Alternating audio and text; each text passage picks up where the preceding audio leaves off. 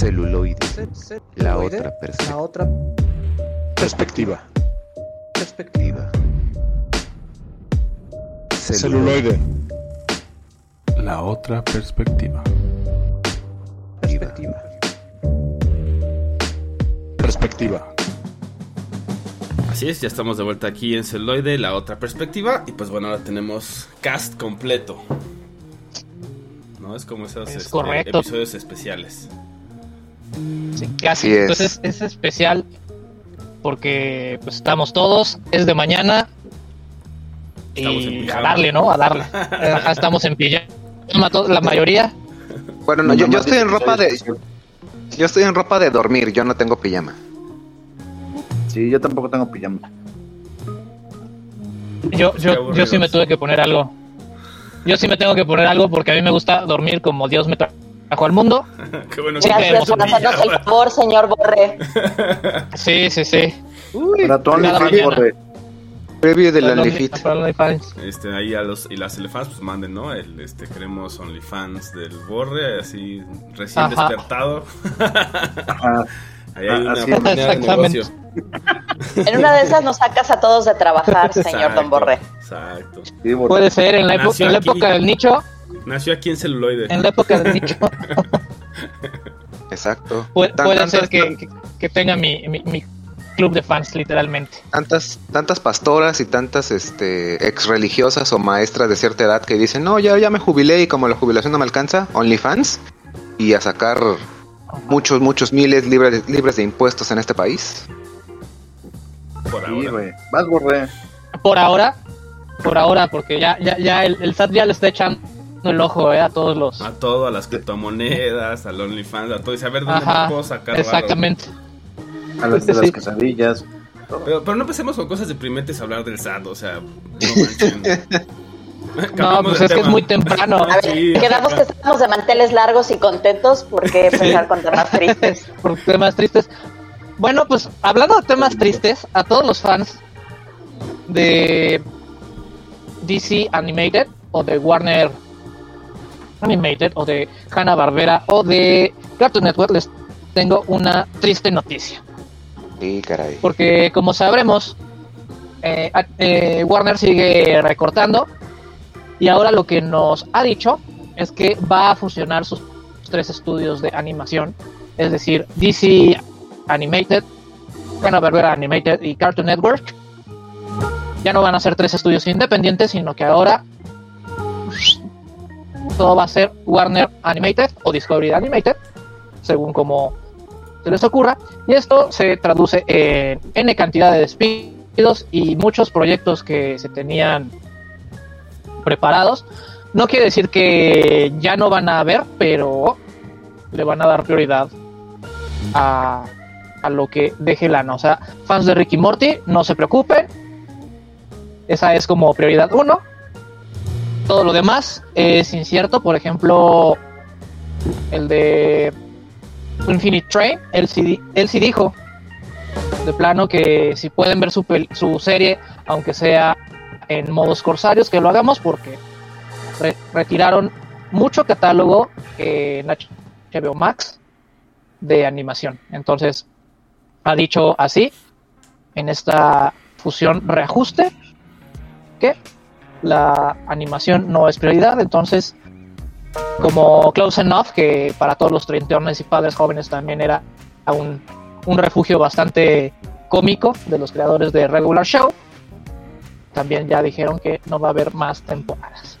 Que ese movimiento, hijo, me sorprende, ¿no? Porque, o sea, estando en, la época, en la época en la que estamos, ¿no? Y con todo lo que tenemos, eh, creo que es un movimiento que solo te, te manda justo a lo que decía el creador, ¿no? Pues ve a las páginas corsarias, ve a otro lado. Y que también me lleva al punto que tocamos y que hemos tocado varias veces acerca de, bueno, se supone que yo me voy a un streaming por su contenido original. Si remueves ese contenido Es original, pues es como, entonces, ¿para qué te estoy pagando? O sea, literal es, entonces, ¿para qué lo pago? Si tú lo creaste y ahora ya te arrepientes o lo que sea y lo quitas, es como, es un backstab a, a- a la audiencia o a los fans, sobre todo de, de shows, ¿no? O sea, es como, se me hace un, un movimiento gacho hacia los fans. No, y también es, No es, es un balazo a la propia plataforma, es como darte un balazo en el pie, o sea, ya, ya de por sí estás cogiendo, ¿no? Pues digo que a lo mejor sí es lo que quieres y dices, no, pues no me que- sirve el otro. Exacto, exacto. Es como si en HBO, de repente, en la época fuerte de Game of Thrones, o bueno, ahorita con House of the Dragon, este, de pronto. ¡ay! No hubiera sido como muy inteligente. Exacto. Exactamente. O en cinco años que digan ya no, ya no va a estar porque ya no nos gustó y vamos a hacer una película o lo que sea. Es como. Pero ahí está, o sea, no tampoco puedes borrar la historia tan fácil, ¿no? O sea, justo es el internet y, y es interesante adaptarse a ello, ¿no? Entonces. Pero bueno. Es, es muy interesante cómo DC nomás no da pie con bola, ¿no? Tristemente. Tristemente. Y, sobre todo es lo que afecta a lo que sí está chido, que es DC Animated, ¿no? Que sí nos ha dado buenos productos y momentos. Uy, que si no, en películas, Tiene animación. bastante. Y, y me doy ahorita tocando un poquito de ese, eh, por si tienen no, no tienen algo que hacer este fin de semana. Bueno, Eh, también recuerden, ya se estrenó en Latinoamérica Black Adam. Qué bueno ahí la Y- y- recepción. Y salió con los peores reviews, ¿no? O sea, Sí. creo que- creo- Exacto. Por, por un lado, que- que por un lado los, los, los tomatazos le dieron con todo, pero los fans están diciendo, no, no, no, sí tienen nuestro ¿Sí? sello de calidad. La defiende. Ok. Exacto, exacto. Yo ya la vi, simplemente les También digo, vayan a verla. yo justamente después de este programa me voy a dar el tiempo. Pero a ver Black Adam. A lo mejor yo también. Voy ¿A a dónde vas a ir, Borre? El tiempo para ir. ¿Puedo ir de mal tercio contigo? Sí. A una cadena que, por supuesto, más bien irás conmigo porque yo, yo acostumbro ir al cine solo. Este, aquí por Insurgentes, este, cerca del, del metro Sonora. Así que ya saben. No, no voy a decir marcas porque no nos patrocinan. Todavía. Diga- digan a qué horas para ver cuántos, de- cuántas elefants te caen, les caen y ya van en bola, ¿no? Podría ser una nueva. Ah, Y ya, llena- llena- ya pueden llenar la sala. Sí, para el- de- Only, Con Only 10 fans del. Exactamente. Es el OnlyFans y ya. Bueno, Dos o tres salas. Sí. exacto, pero este, en general está muy Sí, divertida. y, y hago, y, Vale la- y hago convivencia. ahí está. meet and greet. Ándale.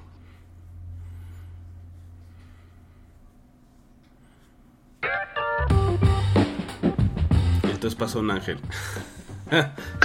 entonces Black Sí, Adam. pasó un ángel. Sí, sí, Hablando ¿no? de vayan a verla.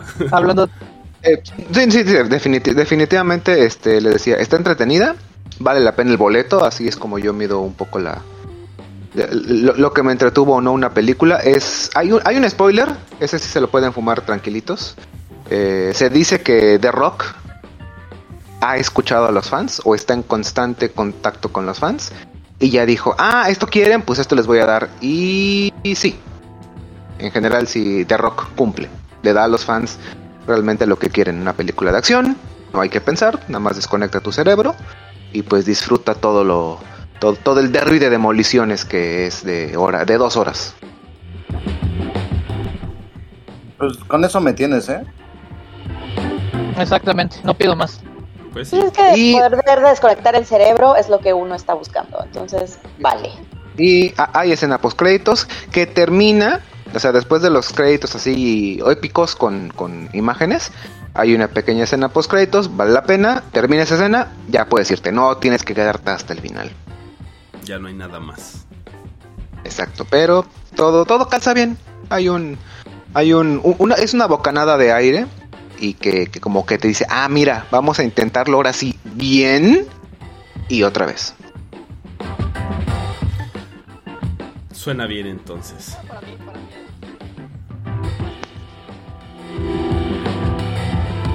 Ah, no escuchamos al señor Borre.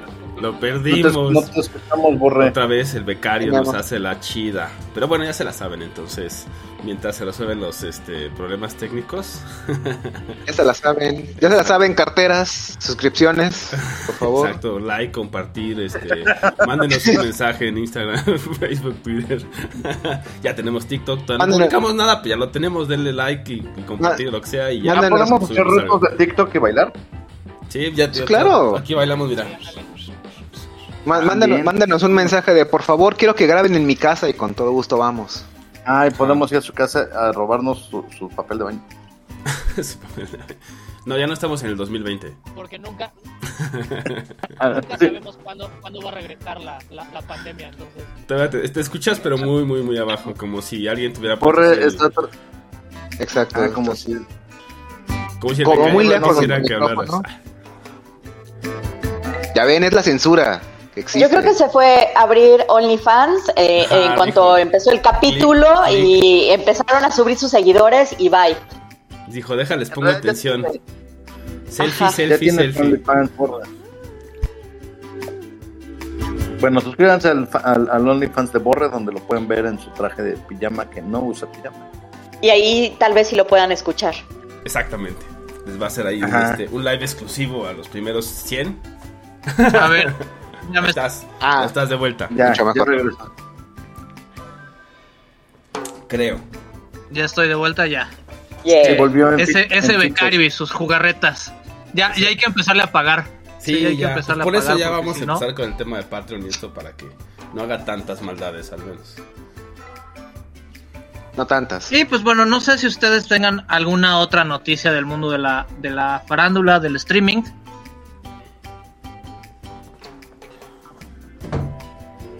Yo ahora sí no leí No, nada. Porque este. Porque bueno, ahora, ahora brincamos al gigante de- del streaming, al, al destructor de Blockbuster, que ahora va a tener su serie de Blockbuster, del último Blockbuster, y me refiero a Netflix, que a partir del siguiente mes, a partir de noviembre, ya sacan su nuevo servicio, digamos, no plus, su servicio económico por 100 pesos, Con anuncios. que Eh. tiene con anuncios y con calidad de 720. O sea, regresamos como a... a- Y, y- y contenido a- limitado, no es todo. a No es todo el 2001. catálogo. Ajá, y el contenido limitado. 70%. O sea, a- además me van a restringir el contenido. Claro. Exacto. Sí, además te restringen el contenido, te meten anuncios. Son, creo que 40 minutos por cada dos horas de, de view. Es como el, este, eh, o sea, ¿cómo ¿Cómo podemos hacer que la, la- que la televisión funcione bien para ellos, no? O sea, si la, La función- te- si la televisión lo vol- ahora volvió a streaming, exacto. Pero ahora mejor porque Exacto. te cobran, te enganchan y todo esto es como, eh, Aquí hay una pregunta crucial. ¿Va a haber anuncios de partidos políticos? Probablemente, sabe? No lo sé. Pues yo, yo- yo creo que, yo creo que si compran el espacio, ¿Quién, sí. quién- quién- Los amo, quién güey. paga, quien paga tiene el espacio. güey. Sí, claro. Que No, imagino pues que ya, también es lo- porque si te dieron cuenta que pues Spotify funciona, ¿no? Spotify normal pues funciona y Spotify Premium. Entonces dijeron, ah, mira, ¿para qué no se Sí, pero, o sea, pero, pero con el, pero con el premium estás evitando toda la, toda la, la, la publicidad e incluso me parece que con el Spotify gratis, entre comillas, tienes acceso a todo el catálogo, solo te tienes que fumar anuncios. Entonces ahí sí vale la pena porque, porque estoy pagando porque no quiero escuchar anuncios y tengo todo el catálogo. Aquí sí es como que el, e- el tiro de gracia, el dedo medio que, que toda empresa siempre le da a su consumidor y aquí Netflix le está haciendo, pero como, como los titanes. Es, me vas a pagar por ver televisión pública, pero en realidad no es una televisión y pues no sé. Sea, No, y sobre todo con el contenido de gran calidad que últimamente Netflix nos ha estado brindando, que la verdad es que son muy poquitas cosas las que se salvan y que qué horror no le está invirtiendo o ya les dio flojera a sus escritores, eh, francamente. Tie- Tiene bandazos muy adolescentes, ¿no? Eh, eh, incluso validando la redundancia, ¿no? O sea, cosas que de repente son muy buenas, como la última temporada de Stranger Things. Y este, o, o el, el- la serie de, de Dahmer, o cosas así innombrables, ¿no? O sea, que de repente es como, ¿qué está viviendo esto? que, que- recordemos, recordemos, sí tenemos que tener Netflix hasta que nos llegue el titán de las bioseries, Laura Bozo. O sea, solamente la vamos a poder ver por ahí, entonces aguanten, aguanten hasta que hasta que ya salga, ya la veamos, ya después nos podemos desuscribir con toda la tranquilidad del mundo. Sí. Y, Entendido. y eso es lo irónico, que parece ser que, que a la gente le, le gusta que le traten mal, porque agregó en este mes, parece que está revirtiendo tendencia Netflix y acaba de sumar dos millones y medio de suscriptores. Que habría que ver en dónde, porque yo estuve también leyendo con muchos artículos, pero eran más hacia Estados Unidos, Canadá, que decían esto es, esto es deplorable, pero pues claro, la diferencia de repente, ¿no? Ajá. De, de la oferta y demanda. Pero igual y, en Latinoamérica que, que- que nos gusta que, que nos traten con el pie. O que estamos acostumbrados al formato de la televisión, ¿no? O sea, abierta, vaya, ¿no? Porque al final el cable sí, sí ha existido acá también, digo, no, no estoy diciendo que no, pero Ah, es y- diferente la cultura y- y que les- existe en cuanto al cable y paga eh, aquí que en otros países, ¿no? Y le, y le están Mira, copiando el modelo a YouTube. O sea, no sé si se acuerdan, pero antes YouTube era una plataforma para ver videos. Ahora ves un video de 15 minutos y cada 5 o 6 hay anuncios desde los 12 hasta los 45 segundos que a veces te los puedes o no saltar. O sea, ver YouTube Si ahorita no te meten ahí un pública. video de Maluma. Así de tres Para- minutos y medio, es así como de chingado. Yo tiene buen rato que pago YouTube por eso, ¿eh? O sea, sí, sí es mucho mejor y sí es por mucho la Yo, yo, yo lo he pensado, pero digo, no sé. no, no, me- Hágalo, siento-. Funciona No, no. esa estrategia, ¿no? La estrategia bully. Eh, ¿Quieres un, un No, no, servicio chingón? Paga, ¿no? Si no, pues entonces Págalo. te voy a maltratar como yo quiera, ¿no? Me, me maltrataron y me di cuenta, amigos, y este y, y lo pagué. Ya, ya, ya. Está bien. Está bien, te Después de acepto los cuatro meses gratis, maldita sea. Y ya lo Ah, no, no, no. eh, porque, porque además, insisto, es por mucho la plataforma que más consumo, que más veo. Ah, Ahí también depende. Digo, si, si, si, vive- si, si uno vive en un lugar, si estás, si estás casado con un servicio, dices, pues sí, o sea, con uno dices, sí, lo pago. Ya, incluye sí. YouTube Music, con lo cual me ahorro Spotify. No, buena tech. Ahí está, digo. O sea, si, si, si estás casado en un, con un lugar, digo, vale la pena invertirle. Si estás como que en el, con el modelo de el poder de la amistad me brinda cuatro o cinco streamings distintos, pues ahí ya estoy dividiéndolo de una sola cuenta. Digo, O cada quien, ¿no? Que nos lleva al segundo no, no, yo- punto del señor Netflix, ¿no? Ya- ya también dijo, ok, vas a poder tener solo en la misma IP o en la misma casa y ya después te voy a cobrar las cuentas como de amigo, como una cuenta extra. Entonces, otro movimiento para, este, pues bueno, como capitalizar. Money, money, money. Sí, sí, sí. Ay, era- fueron tan bonitos la, la- la década de los de los dieces. Sí, Pues sí. Exactamente. Y pues bueno, ya terminando con el chorizo, vamos con la maciza. Y bueno, todos nos hemos topado en algún momento con que hay amenazas sobrenaturales con las cuales tenemos que enfrentar, pero pues siempre está el poder de la luz, el poder del bien, o quien no le quedó de otra más que enfrentar estas cosas, y por eso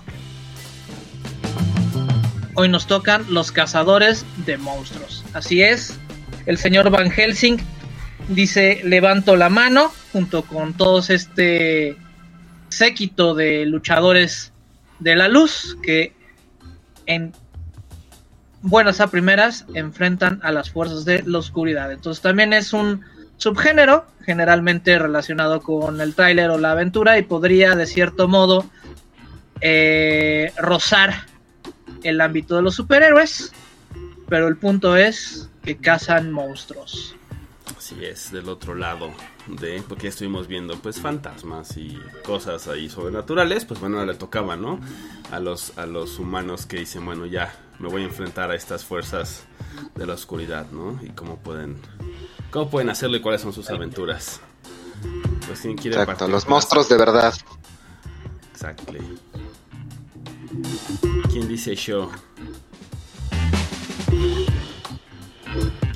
Pero Yo no digo todos que al mismo tiempo. ¿eh?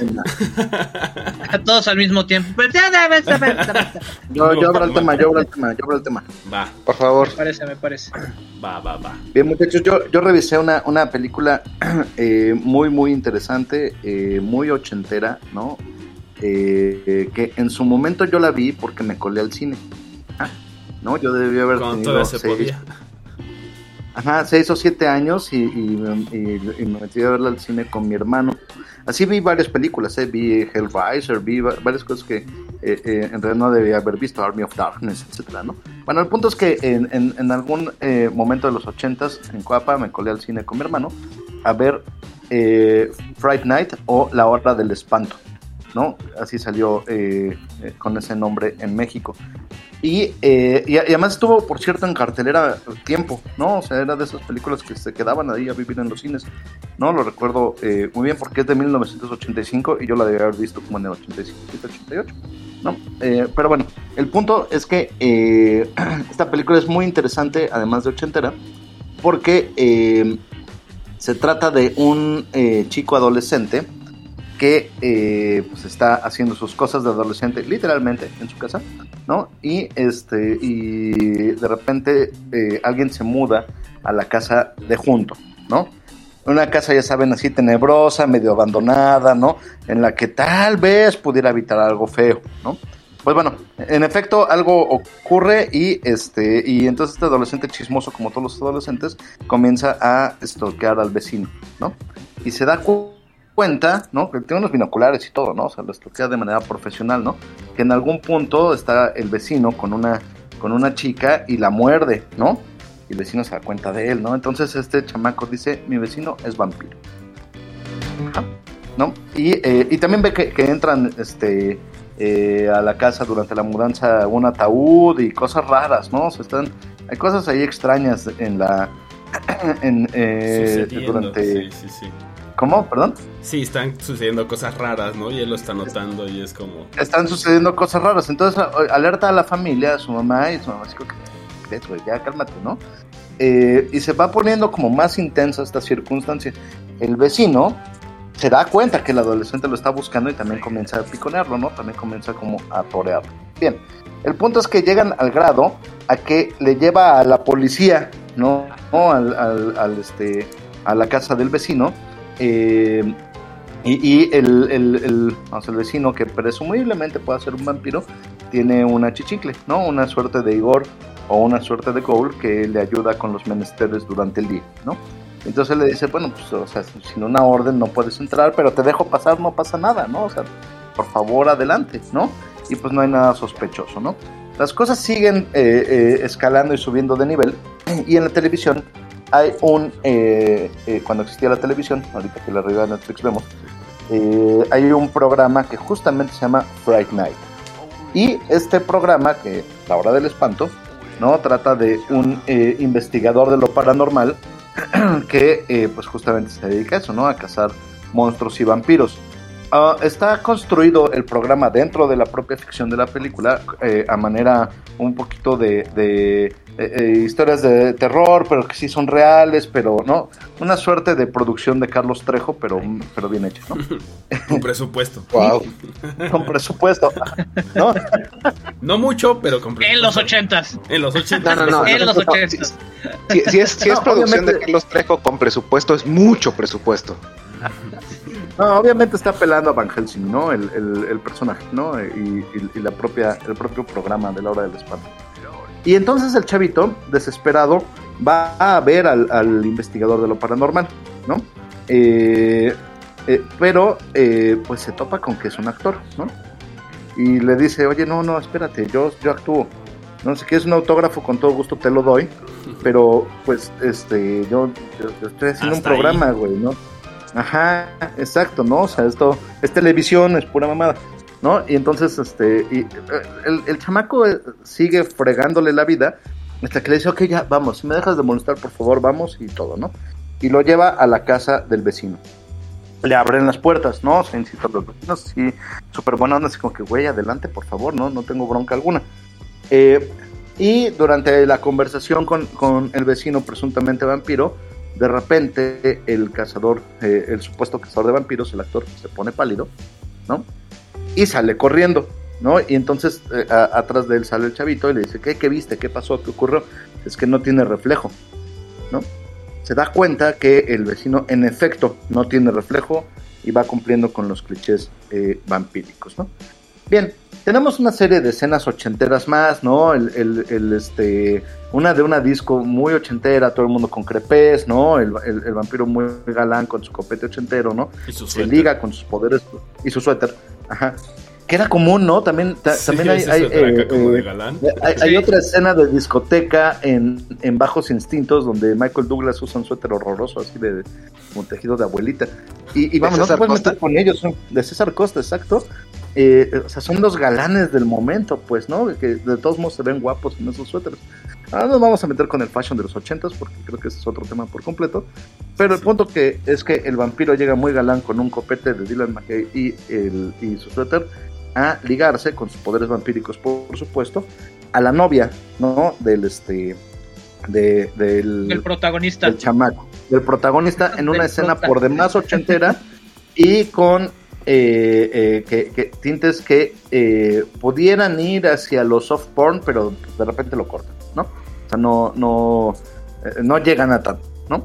Eh, bueno, todo esto nos prepara para el tercer acto, donde obviamente el, el chamaco tiene que ir a rescatar a la novia, ¿no? Y tiene que ir a, eh, pues, raidear, ¿no? O sea, atacar la, la, esta casa del mal. Eh, le llama a su, a su compa el cazador de vampiros y armados con, con props del programa, ¿no? Este, se meten a la, a, a la casa de- del, eh, del, del vampiro. Em, la, la casa sí se ve tenebro- tenebrosa, ojo, ¿no? Es como de este tipo de, de, de vecindarios donde eh, podría estar eh, eh, caminando también Michael Myers, ¿no? O sea, sí, sí es, son Sí, estas casas grandes, ¿no? De los suburbios, ¿no? De suburbios, ¿no? Exactamente. Eh, y todo, ¿no? El tercer acto no, no lo puedo calificar más que de maravilloso, ¿no? Insisto, estos caen a la, a, a la casa, el vampiro les, dije, les dice, pues órale, eh, eh, entran, con, entran con lo que puedan. Y eh, aquí tenemos un festival de efectos especiales prácticos, Práctico, ¿Ah? sí. Como... porque Sí, todavía sí. no existían los, los efectos eh, digitales. Bueno, sí, con Tron, pero no, no eran algo prolífico en, en la industria en ese entonces, ¿no?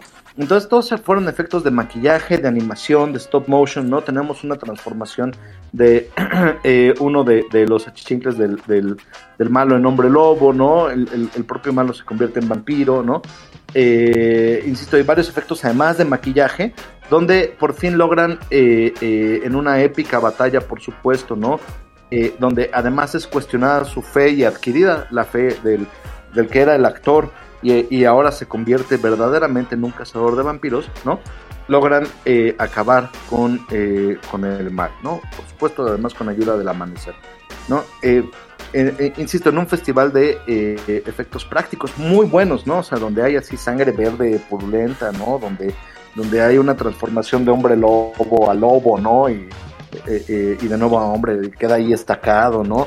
Etcétera, ¿no? Es un- una maravillosa película que, por cierto, también revisé la- el, el remake de 2011 con Colin Farrell y esa es muy mala, ¿no? O sea, como que le falta todo Te el iba- espíritu ochentero. Te iba a decir de- justamente eso. Yo, yo no conocía esta película, yo conocía el remake del, del, del Ah, lo 2011. siento mucho.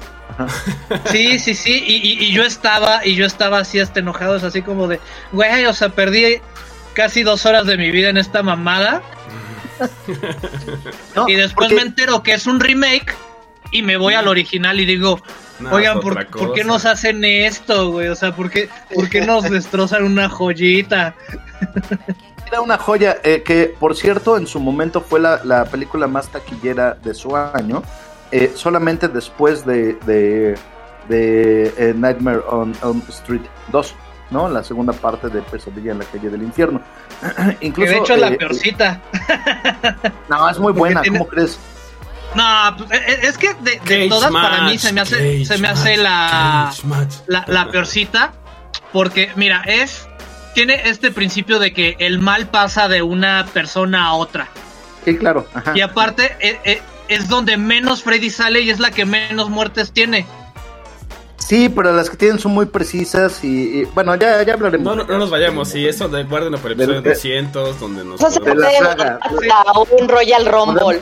Exacto. Podemos ya. revisar la saga completa, ¿no? De, de, de, de Nightmare on, on Elm Street. No importa. El Claro punto que es sí. que el, el- el- la, la, este, eh, el remake es terrible que, que ocurre, vamos, vale la pena eh, medio mencionarlo un poquito. Ocurre ya dentro de un suburbio, ya una privada, ya no es un suburbio, sino una privada, ¿no? Eh, eh, eh, y ahí el, el malo, insisto, es Colin Farrell. Pero no sé, el, el espíritu no, no está, ¿no? Lo, lo- hermoso, obviamente, de los efectos prácticos, pues no está, los efectos digitales son muy malos, y la verdad la película se siente muy acartonada. Y la otra película, la, la original, vamos, además tiene todo un culto alrededor. Según Internet Movie Database, los, eh, los Blu-rays, la edición completa de, de- de Blu-rays de aniversario que salió en su momento, eh, se agotó en 45 minutos. Todo, la la- la- el tiraje. No, Ajá, claro, no, es o que sea, sí. sí. vale la pena totalmente. Digo, hasta yo, por ejemplo, no la conocía, me la puse a ver en la semana y sí me quedé, ¿no? O sea, sorprendido porque creo que hace muy bien varias cosas, ¿no? Justo este tema de, vamos a ponerte en la cara esto de, pues es un vampiro, es ridículo, ¿no? Estamos en el mundo normal, no existe eso. Y pues, un adolescente, además, porque si fuera un adulto a lo mejor diría, bueno, está loco y llévenselo al, al tambo y ya, ¿no? Se resuelve en cinco minutos. Pero al ser un adolescente es como, unos mamá, ¿no? Como el, pues fue una pesadilla, eres fan del horror, seguramente, pues te quedaste con la tele prendida como siempre lo hace, pues fue una pesadilla, ya deja de, de- o, o de hacer bromas, ¿no? También. Y, y también juega un poco con, con lo que le ocurre a, a- a muchos asesinos seriales, que sí los acusan los vecinos, ¿no? Dicen, aquí está pasando algo malo, ¿no? Esto, todo esto es verdad, ¿no? Este, eh, aquí hay algo extraño, el vecino no sé qué, la policía creo que... ah, No, así, a ver, ¿le, le pasó algo? ¿Desapareció? No sé qué. No, no, pero vengan a, a ver, no, no, no puedo hacer una orden judicial y, y no podemos estar molestando a la gente nomás porque tú sientes que hay algo raro.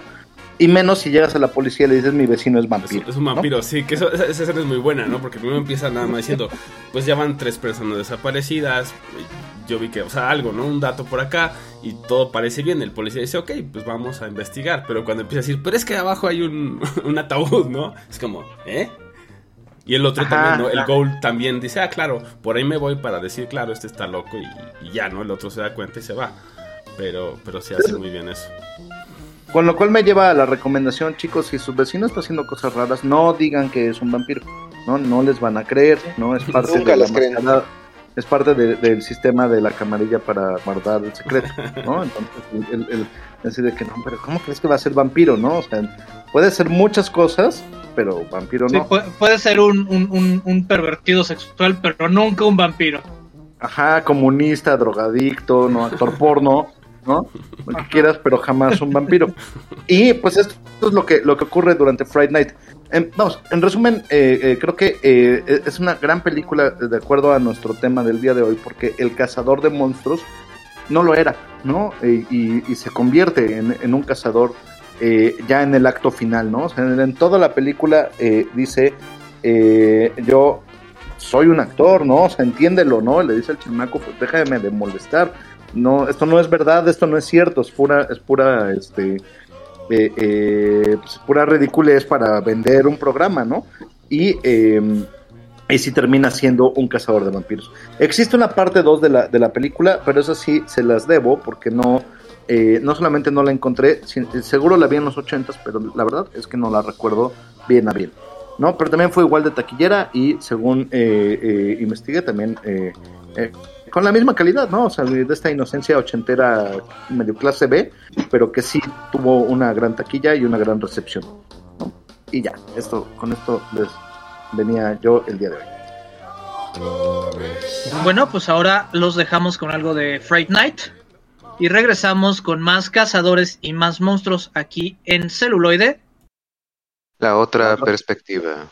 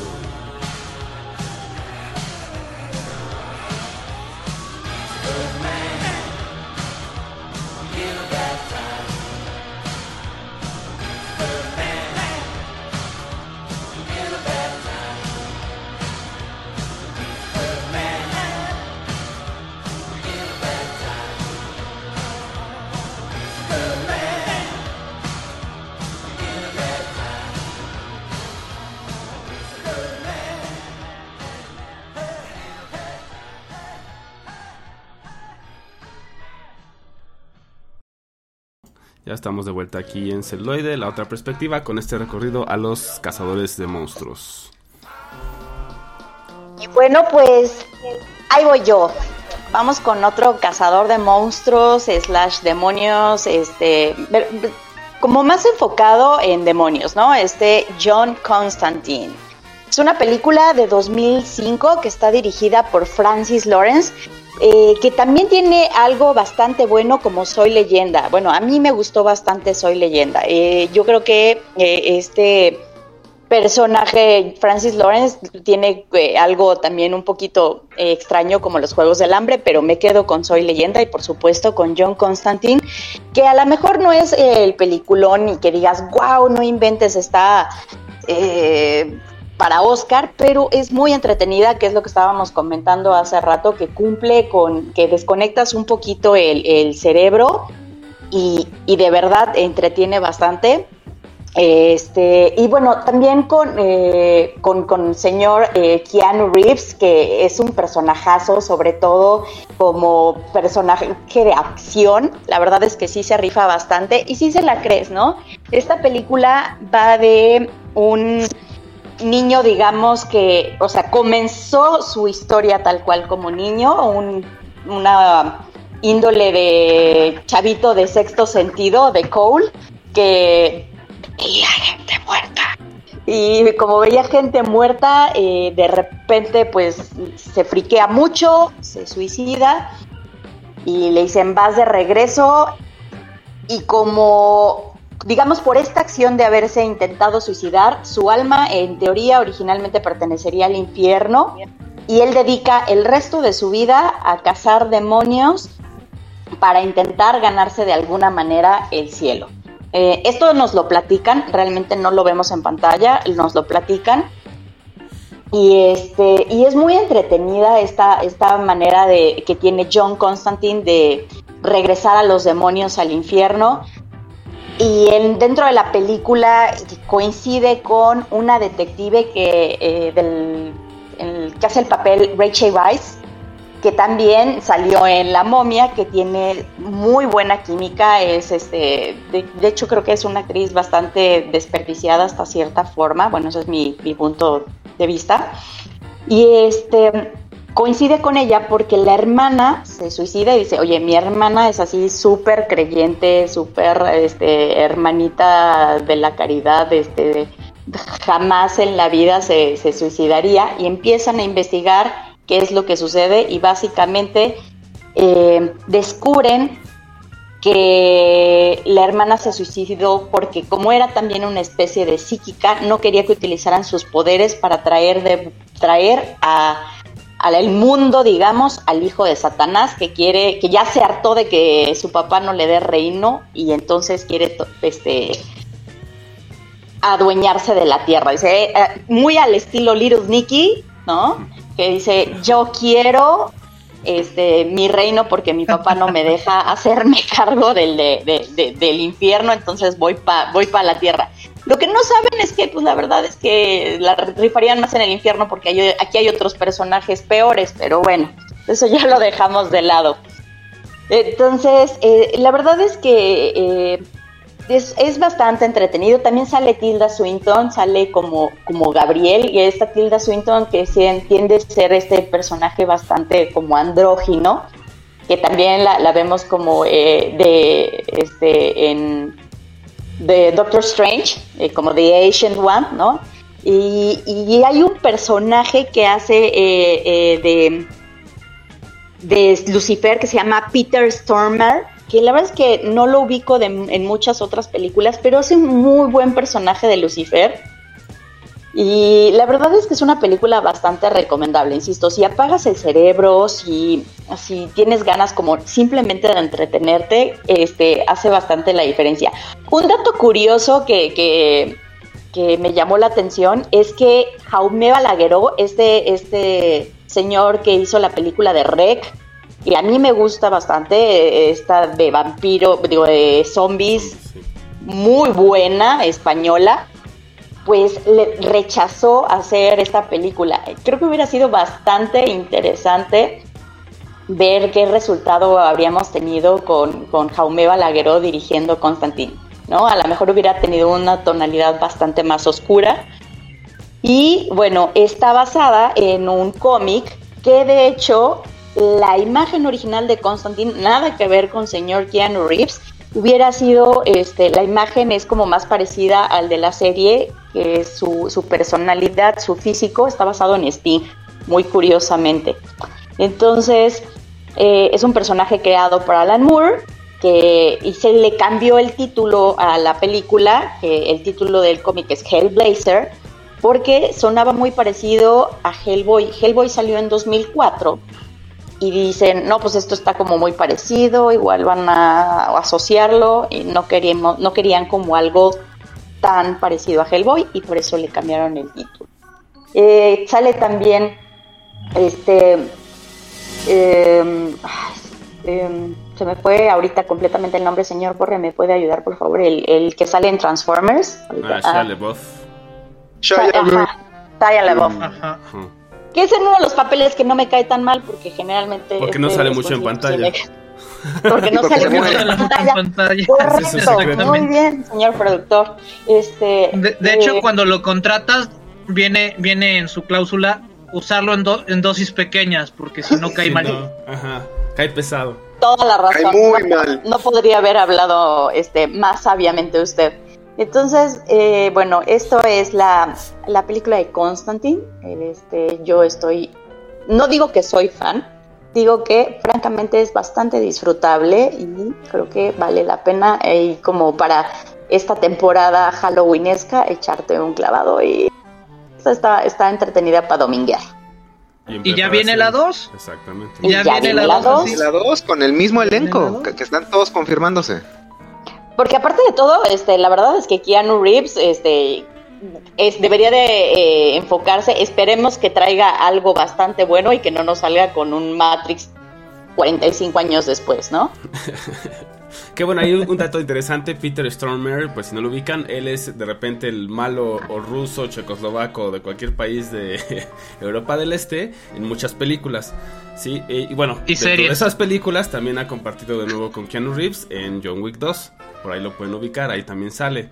Y ya si son fans de American Gods, por ejemplo, ahí también sale como Chernobyl, como este personaje del martillo. Entonces, eh, vaya, Mm, cuando lo encasillan y le dicen tú eres un, un, este, terrorista de, de este lado, pues dice, él de- en una entrevista John Wick lo dice, pues me dicen, ¿sabes hablar checoslovaco? Dice, sí, y entonces empieza a hablar con acento, o sea, en inglés con acento, y lo contratan, y dice, por eso ese es mi gran talento. Pero cuando lo ocupan bien... Pero la verdad es que es, muy bueno. Este Es muy papel bueno, que pero hizo de cuando lo encasillan... Sí, sí, es muy bueno. También en- en Prison Break también hace su aparición. Está en todos lados, dice, pues así obtengo más chamba. Ajá, entonces, pues, sí. Buena estrategia la del señor, la neta. Otro dato curioso, por ejemplo, que justamente del infierno dicen que se basó, la apariencia del infierno se basó en imágenes de, de pruebas nucleares. Entonces, insisto que estaba peor, eh, está peor a veces la tierra que el infierno, ¿o no? Bueno, Especialmente Aquí porque está no es un la- concepto la- de la Tierra, pues bueno, ya conocemos a ciertas personas en la humanidad que, hijo, ¿no? Entonces, sí. También es interesante mencionar que eh, eh, un, par de años antes había salido El abogado del diablo, ¿no? Donde justamente Keanu Reeves es hijo del diablo, ¿no? Digo, spoiler alert, pero ya es una película que tiene sus buenos más de 20 años, ¿no? Entonces, eh, eh, a, mí me, me parece muy interesante que se vuelva a tratar con Keanu Reeves estos temas infernales. Eh, a- ahora él como este, este personaje, ¿no? Después de haber sido el abogado del diablo. Sí, claro, que está en nuestras mentes. De repente jugar con eso es interesante, ¿no? Cuando los directores dicen, bueno, voy a Eso- hacer este cast. Es, Seguramente que todos amamos a Keanu. Todos. Ajá. Excepto Mat- en Matrix 4. es correcto. Y Que por favor nos traiga eh, asunto. sí, un, un buen Constantine 2 en vez de traernos un Matrix 4 donde no, no lo queremos. Un Matrix 4. Royal Sí, Rumble, bueno, solo pues- diré eso. Ahora los dejamos con algo de Constantine y regresamos con más Cazadores de Monstruos aquí en celuloide. La otra La perspectiva. otra perspectiva.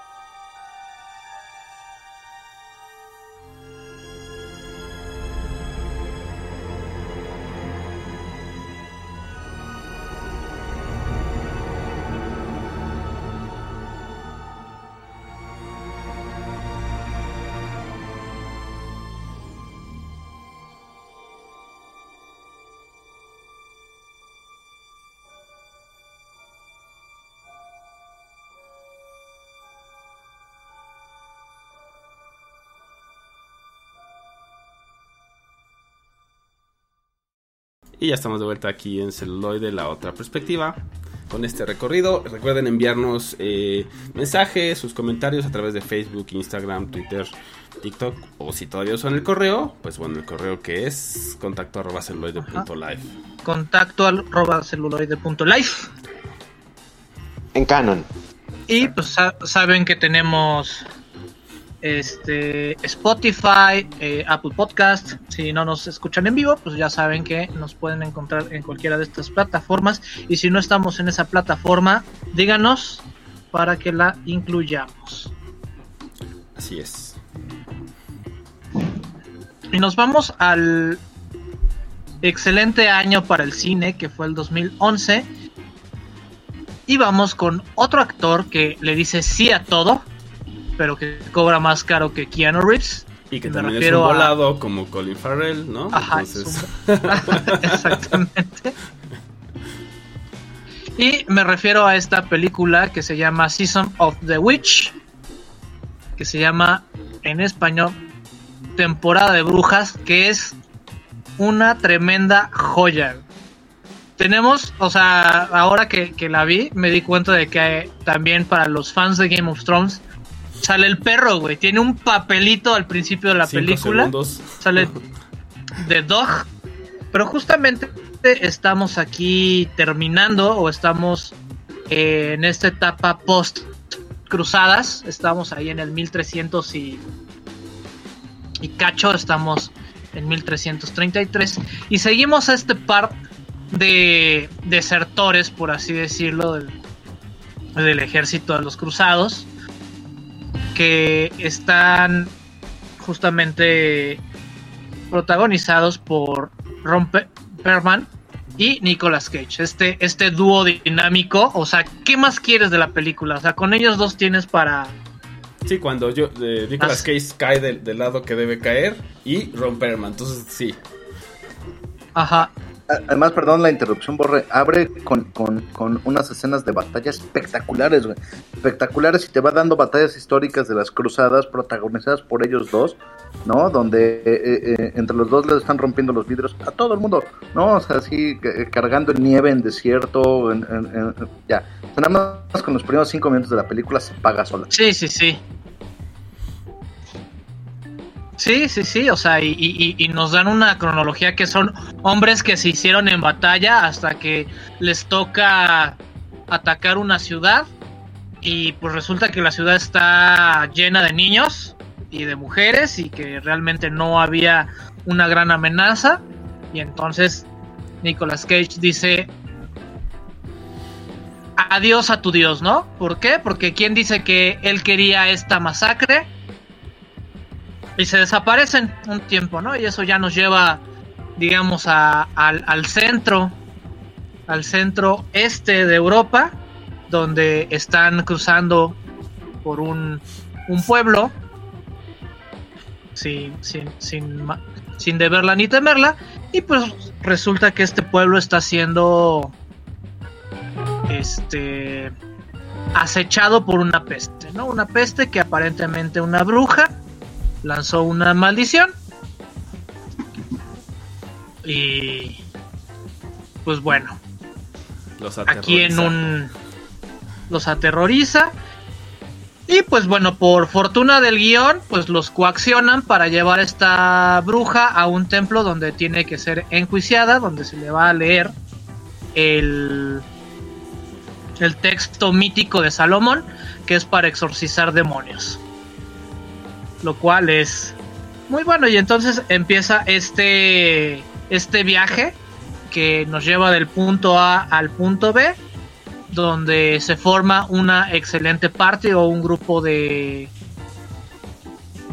de caballeros que va dirigida justamente por estos dos ex cruzados que para que no los metan a la cárcel o no los ejecuten porque en esa época eh, la deserción se castigaba con la muerte y ser ahorcados entonces dice ok les dice ok les, les puedo perdonar el que hayan dejado el, el ejército pero pues tienen que llevar esta, esta bruja a este convento porque eh, es la única manera de librarnos de esta peste. Entonces dicen bueno pues cómo vamos a ir pues consíguete a un alguien que conozca los caminos, entonces agarran a un a un estafador vendedor que los va a guiar, digamos, por el bosque, porque si no eran todavía más días. Dicen, no, pues es que ya no quedan tantos días porque esta plaga está acabando con toda Europa. Está el religioso y pues bueno, está la brujita, ¿no? Y pues conforme van avanzando y acercándose al, al templo, pues se van dando cuenta de que posiblemente no sea una bruja lo que lo que estén llevando, ¿no? O sea, o sea, estas cosas sí son de bruja, estas cosas no son de bruja, y de repente viene un, un mega plot twist que a mí se me hace así muy bueno, donde es algo más allá, o sea, es, sí, sí, sí es algo relacionado con las brujas, pero, oh, señor, es un demonio y todo lo que querían hacer el demonio es llegar al templo. ¿Por qué? Pues ahí eso ya lo tendrán que ver ustedes porque si no ya Sí, ya les deshaces todo el. Echarles- Claro. Toda la emoción.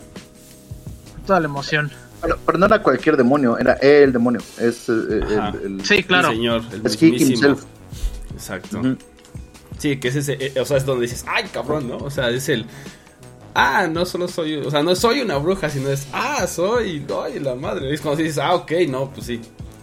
Ok, y Ah, además es todo esto fue mi Sí. plan, ¿no? Es como, oh, es donde, claro, o sea, ahí, ahí es, te, te tienen totalmente, ¿no? Ya el Sí, desenlace. tiene, pues, bueno. tiene, tiene muy bueno, o sea, para los, lo- los, amantes de, de- del rol y de eso, o sea, podría ser una excelente aventura de Inquisición o de Tulu Dark Ages, ¿Cómo no? porque te dan así el plot twist y te, y te van manejando la atención. Tiene, tiene mucha acción, eso sí, este, se lo tenemos que agradecer muchísimo al director, que es este Dominic Sina, que nos ha regalado otras joyitas como California.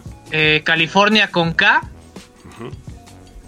este es, es Warfish y otras más, ¿no? Pero la de California con K, fíjense que también me la tuve que aventar y está Sí, sí vale la pena. Y bueno, algo que a mí me gustó de Season of the Witch, o sea, a pesar de que es como eh, pues más de, de acción y como que no se mete en tantos problemas tan complejos, o sea, sí hace bien eh, estas tomas, ¿no? Justo cuando, o estas secuencias, cuando eh, renuncian, o bueno, desertan, ¿no? Del ejército, y, y- porque a quien le dicen no es a cualquier padrecito, o sea, le están diciendo al Papa, porque en ese entonces también iba ahí a la batalla y se entiende porque dice yo soy el vocero de Dios, o puede haber sido un obispo tal vez, pero se da a entender como que es de eh, alguien dentro Sí, de, es- de la Sí, iglesia. un cardenal, o sea, alguien que Alguien tiene, tiene ¿no? poder. Y que, y que está también en esa soberbia, o sea, te lo dejan ver, ¿no? Como el, pues yo soy la voz de Dios, y sí, pero pues esto no es de Dios, ¿no? O sea, es- esa confrontación, ¿no? También lo hace bien porque no se mete mucho, pero te deja bien claro que, pues bueno, ahí está, existió y no está tan chido, y bueno, ya después sigue con lo que tiene que seguir. Pero como que hace esas pausas donde tiene que hacerlo, también cuando están después en el camino y viendo que si es bruja, si no es bruja, y que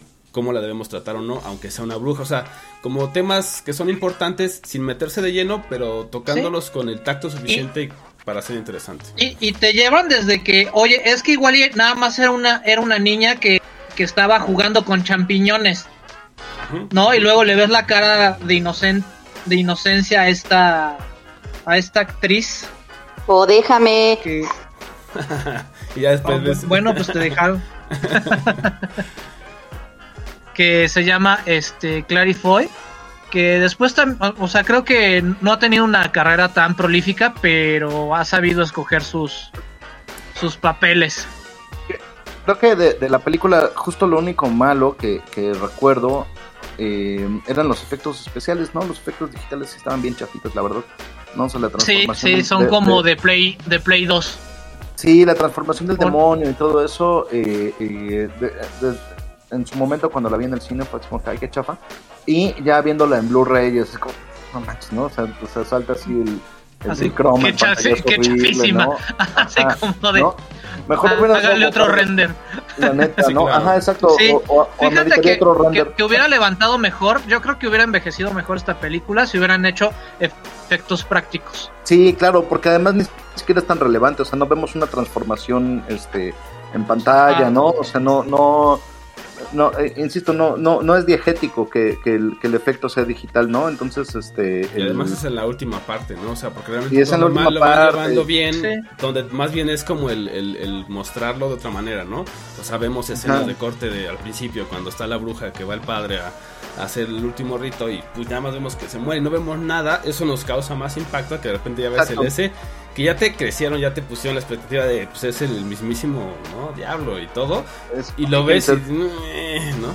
Te queda ese disconnect. Ajá, sí se, sí se cae un poquito, la verdad, en, en ese sentido la, la, la peli y, y además era innecesario, insisto, ¿no? O sea, el, el- el, este, se Sí. lo pudieron haber hecho incluso con truco de cámara, sí, este...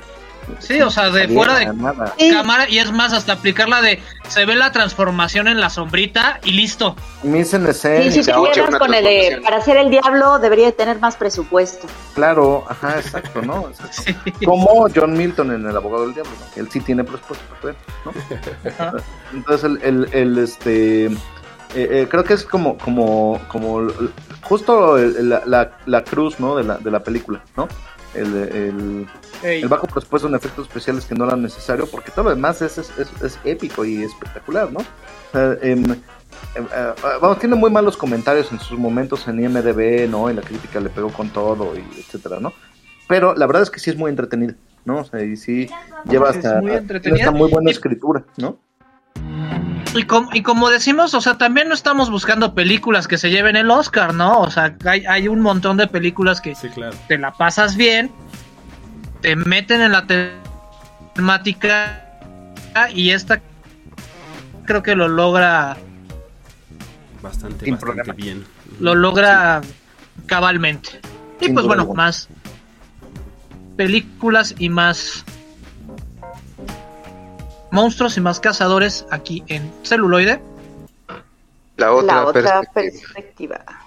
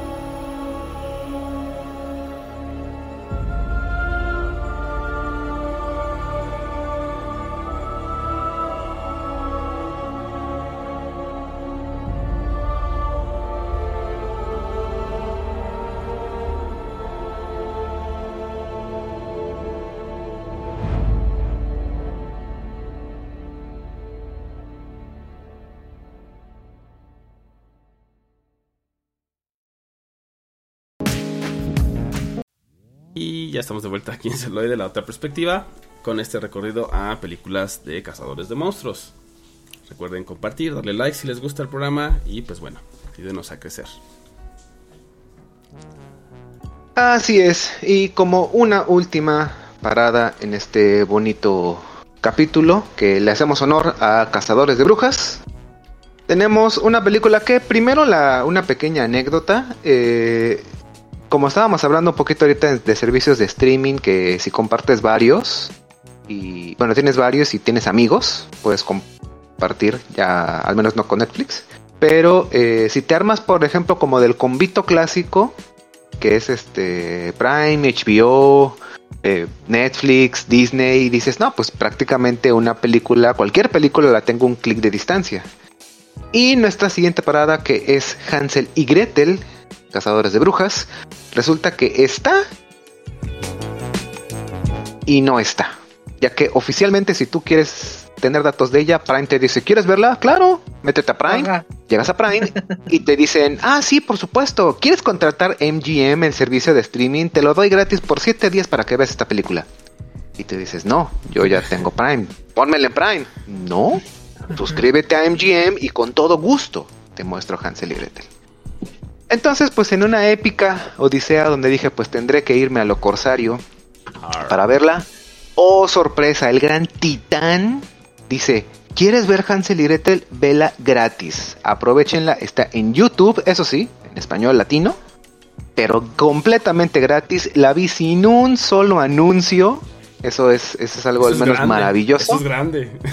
Para YouTube Y, por favor, o sea, vayan a, vayan a verla sin censura porque tiene un par ahí de, tiene un, un- un desnudo que, que- que- que pa- aparece a mitad de, de, de película y, y completamente, así ves, ves así casi casi en 4K. un- un- unas posaderas femeninas que se agradecen, ¿no? Y un, y un topless a tres cuartos. Pero bueno, eh, Hansel y Gretel, cazadores de brujas, se llenó de polémica desde un principio porque por ahí la crítica no la recibió muy bien. Mencionaban que se basaban demasiado en trucos muy muy baratos en cuanto a violencia, en cuanto a un gore sin sentido. Pero honestamente, híjole, es una película muy, muy infravalorada. No va a ganar nunca jamás el Oscar a Mejor Guión Adaptado. Y los efectos, a veces, el pantallazo verde deja mucho que desear, sobre todo en una escena específica de Hansel. Si, si recuerdan, si vieron las Tortugas Ninja 3 Perdidos en el Tiempo, con su final de pantallazo verde horrible, ah, pues ahí se van a acordar, van a saber exactamente de qué escena les hablo. Pero bueno, si, si conocen vagamente el cuento de estos hermanitos, eh, la película te lo resume así nomás, en dos minutos, el principio. Y ya de ahí te pasan a unos Hansel y Gretel jóvenes adultos, cazadores de brujas que se las saben de todas, todas. Y por ahí te empiezan a más o menos a telegrafiar. Hay un par de, de- diálogos de, ah, sí, es que nosotros cazamos brujas, pero lo que nos hacen las brujas no nos afecta. Mm, Como que, ¿por qué? O es que a nuestra madre la asesinaron. ¿Y por qué? Hmm, no sabemos, de eso no se habla. Tenemos, tenemos que esperarnos hasta el cuarto acto con, la batalla épica final. Y pues bueno, aquí eh, unas, un grupo de brujas que son las malas, no son malas porque sí realmente son, son seres que sobrenaturales, que dificilísimas de matar. Su, su insta-kill es quemarlas o como cualquier ente sobrenatural decapitarlas. Con esas dos matas lo que sea. Pero, pero si están rotas porque les, les hagas lo que les hagas, de otras formas no las matas. Entonces, eh, un grupo de brujas están raptando niños en un pequeño pueblito. Y llevan, este, pues esto llama la atención de todos los pobladores. Al alcalde se le quieren ir porque, oye, como que nuestros, nuestros niños están inseguros. Y por eso contratan a, a Hansel y Gretel, que tienen una, una fama de cazadores de brujas. Pero obviamente ellos este, cobran, no son, son, son héroes de alquiler. No, no lo hacen por la bondad de su corazón. O tal vez sí, Y pero pues esto comer, ¿no? Exacto. Este, o, y esto pues llama la atención como de, no, pues cómo, cómo traes a estos este, justicieros, estos que hacen justicia por su mano propia y que, que, que para mí que es muy sospechoso porque hay un sheriff que, que quiere hacer todo como por su, por su cuenta, pero no le salen las cosas. Ya de a poco te van este, explicando, de hecho van deduciendo de una manera algo orgánica, de hecho es fue una de las sorpresas, eh, el ritual de que quieren hacer las brujas es para perder su inmunidad al fuego. Entonces ya con eso pueden hacer todas las maldades que quieran. No son las típicas, a lo mejor sí son malas, muajaja, soy mala porque sí, pero entiendes por qué están secuestrando niños. Pero les hace falta un último ingrediente que ahí ya te empiezan de nuevo a telegrafiar como por dónde va la cosa, que ese ingrediente es o lo tiene Gretel. ¿Por qué? Bueno, seguimos avanzando. Ah, un dato que será de vital importancia para la, para, la batalla épica final es que Hansel, al, cuando era niño, al haber consumido muchos dulces de la bruja que originalmente lo Se raptó, vuelve diabético.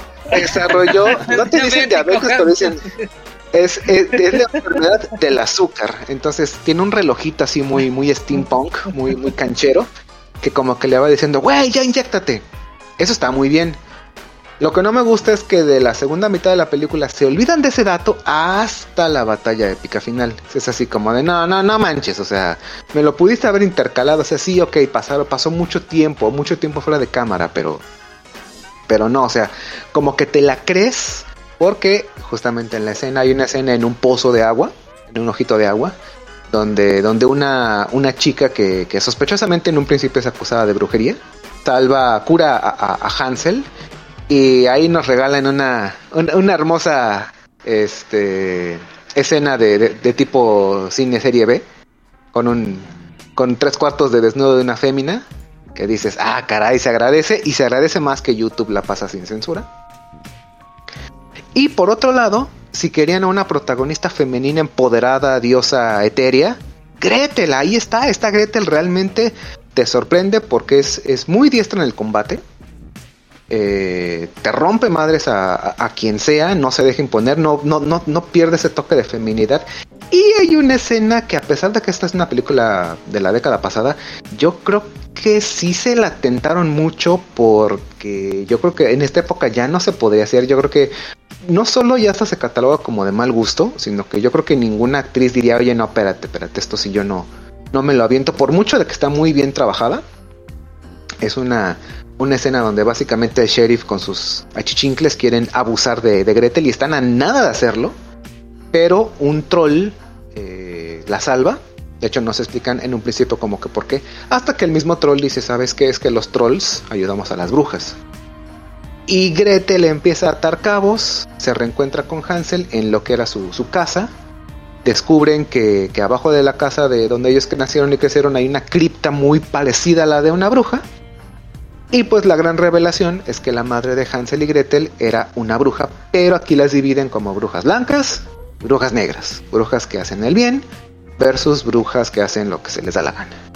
Entonces, el ritual que quieren hacer las brujas malas es quitarle el corazón a una bruja, a la, a la top bruja buena, y es el último ingrediente que les va a dar la inmunidad al fuego. Pero como no podían matar a la, a la mamá de Hansel y Gretel, dijeron pues ya tuvieron una, ya, e- ella tuvo dos hijos y una de esas es hija. Y quitamos el corazón a la hija. Y como la bruja buena nunca ataca humanos, nada más hacemos, eh, corremos el rumor de que miren, ella es bruja. Y como en la Edad Media, con un rumor era suficiente, toda la turba iracunda va a matarla y pues la bruja buena nunca va a, a matar humanitos. Hacer nada. Exacto. Ya con esto se prepara el terreno para la batalla épica final, donde cientos, cientos, cientos de brujas, que de hecho también eh, la chica que ayuda a, Hansel también se revela como una bruja buena. Ella les da acá el más dos a la bendición a todas las armas steampunk que tienen. Y pues hacer matadera de brujas, así épicamente. Donde al final la última, última, última, la, la- la top mala, este, los conduce. Y esta es una de las partes que no me gusta de la película.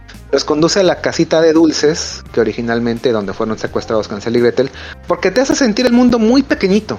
Como que todo está convenientemente muy cerca, a pesar de que te dice que Hansel y Gretel han viajado por todo el mundo y han matado a brujas a diestra y siniestra.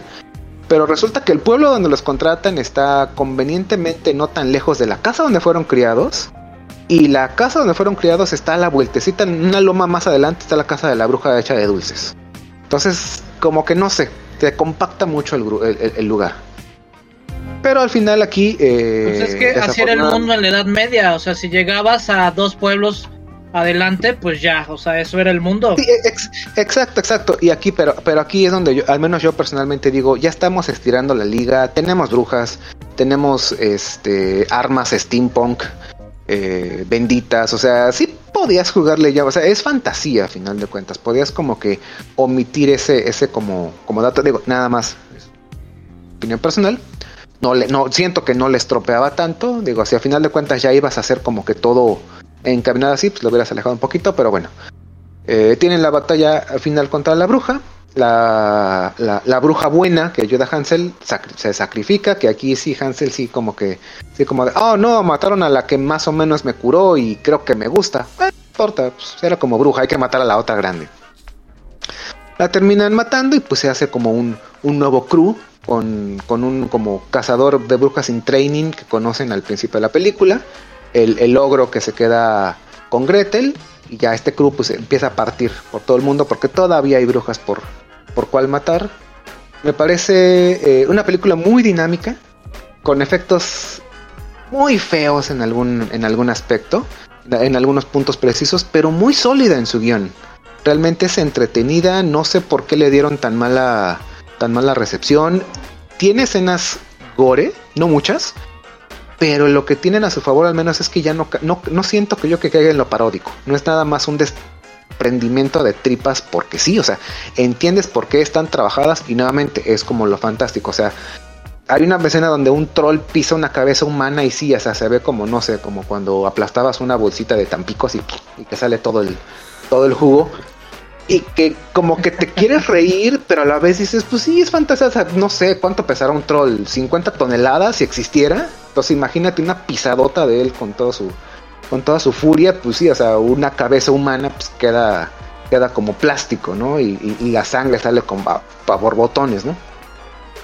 Pero, pero es muy entretenida, ya no, no dieron, no, no dieron pie a una, a a una continuación, que de hecho realmente eso, eso no le resta menos, es una historia autoconclusiva. Los personajes no me parecen tan mal construidos para la como que poquito tiempo que tienen, van directo al grano, es concisa. Y nuevamente a mí la interpretación de Gretel es un muy buen ejemplo de cómo hacer a una, a una mujer como luchona, empoderada, un personaje femenino que patea traseros, que rompe madres, pero a la vez no pierde como el, toque, digamos, básicamente. Es, es una mujer que golpea, pero es mujer. Y aquí, en el papel de Gretel, este Jeremy Renner, que es al menos uno de mis actores favoritos de acción, sí como que lo atontan un poco, pero vaya, es un cazador de, de- brujas, no experimentado. El temita ahí con la diabetes, siento que es una capita como que o está bien, pero te olvidas de ello convenientemente dos terceras partes de la película y justo al final le quiere añadir una capita de tensión que es como de ya no la necesitabas. O sea, la última batalla final, si bien es, es como que rememorante en la casita de dulces, no está mal, pero está más... La mitad de lo que duró hubiera quedado excelente. Mucho, muy bien, pero la extendieron de más. Y, y bueno, es, es completamente disfrutable, es muy buena película, tiene mucha acción y sobre todo eh, cine como que dices, que dices, carajo, deberían hacer todavía más de ese cine. Pues si les gusta ese cine, ahí el director Pues, tiene de hecho, que es buena, la- ¿no? La de Dead Snow es de él y vale la pena, ¿no? Es género Sí. zombies, zombies este, nazis, entonces hora y media, que también es eso, ¿no? También ese tipo de películas, pues sí, ¿no? ¿Para qué las haces de dos horas? O sea, su, su, su estándar es hora y Exacto, media, no, por una e- esta, razón. Funciona. estas son hora 40 que se, que se aprovechan de principio a fin, prácticamente no hay. Hay puntos donde respira la trama, pero no hay puntos muertos realmente. Sí, no hay te desperdicio. explican bien los personajes.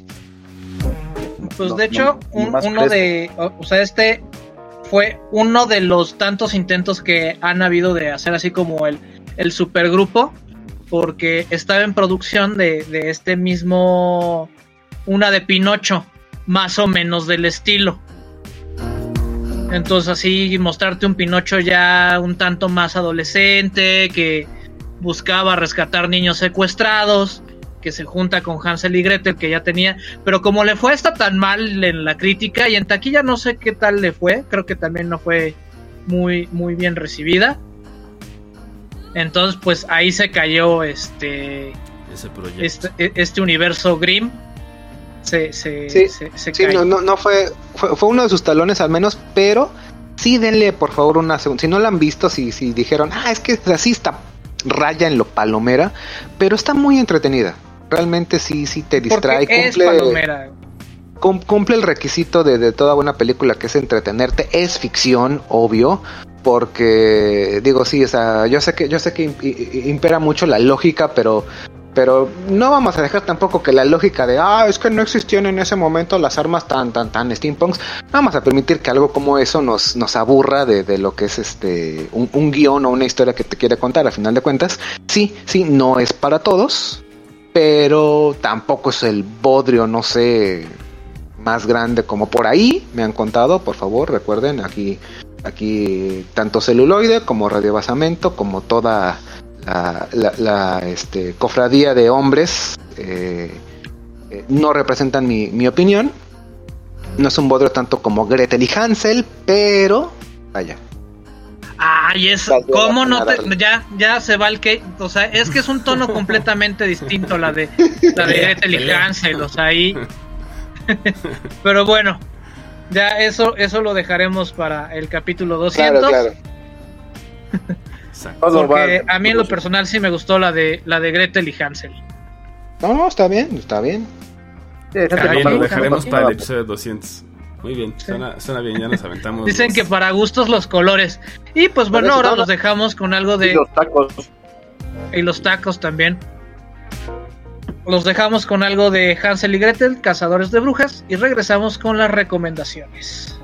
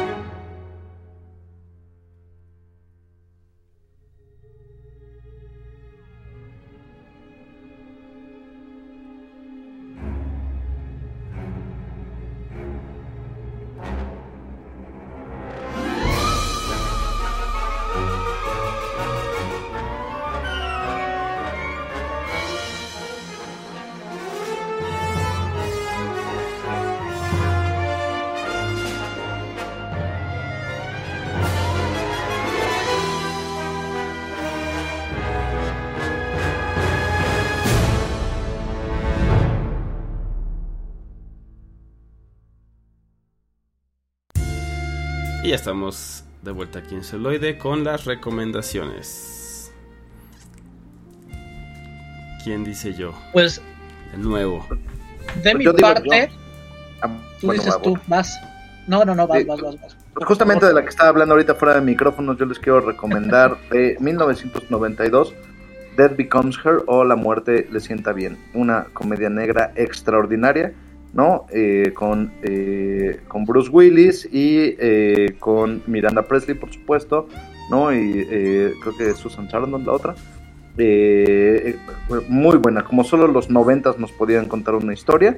Y también con Isabella Rossellini, ¿no? Que habla justamente sobre esta preocupación sobre la, sobre la muerte y el decaimiento y todo, en- en, eh, comentaban detrás de micrófonos, en una obra que al mismo tiempo es creepy y al mismo tiempo es una gran comedia.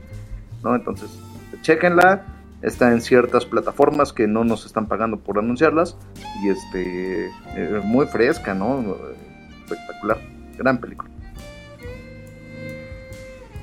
Excelente. Pues yo, siguiendo el tema de los cazadores, vamos con las aventuras de los hermanos Grimm, o The Grimm Adventures, donde justamente quieren darle como un trasfondo a todos estos cuentos que escribieron los hermanos Grimm, pero aquí son un par de estafadores que se dedican a cazar brujas y qué es lo que pasa cuando se topan con un brujenenorón. O sea, se topan con Mónica Bellucci. ¿Qué pasó ahí? Ahí, como diría. Que nos chupe la bruja. que nos chupe la bruja, ¿no? Como diría el ese es un pango de, de Veracruz. Ahí sí yo sí me dejaba. No, que haga lo que, lo que, lo que quiera con mi alma, lo que quiera. Y yo, ok. Yo tengo dos recomendaciones. Una rapidísima, rapidísima, porque no quiero spoilear y no quiero hablar mucho de ella, que se llama Werewolf by Night, de Hombre Lobo de Noche. Si no la han visto, está en Disney Plus. Este, Disney patrocínanos. Ah, sí.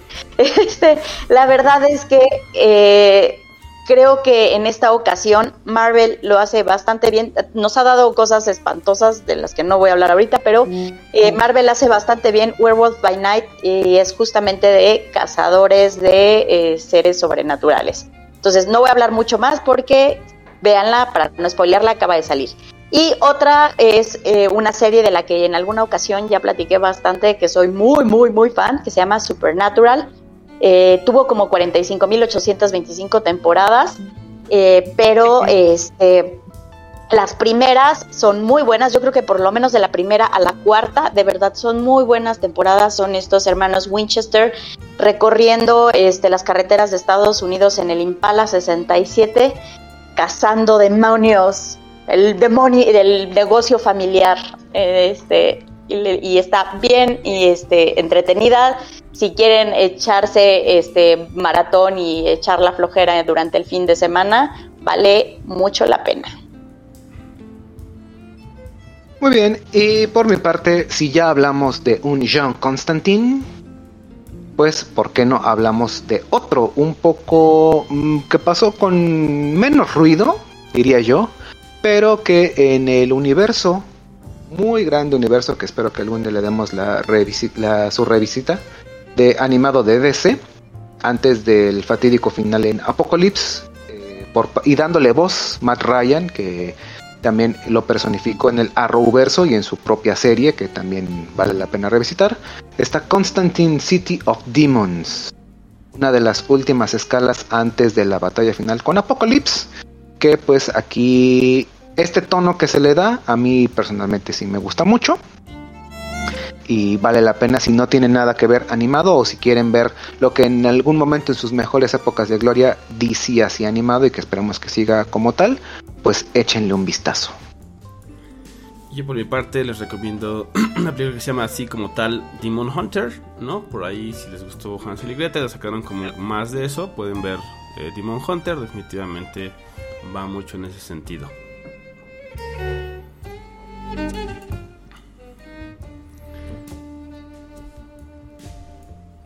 Y pues bueno, eso fue todo. Gracias. Yo fui la versión Cuento de hadas de Bala Mendoza. Yo, Yo fui, fui Avi Gómez. yo fui la versión Van Helsing de Bob. Yo fui la versión No comas tantos dulces de El Contre. Yo fui la versión con estacas y ballesta steampunk de Edgar Merita. Gracias y hasta la próxima. Chao. Adiós.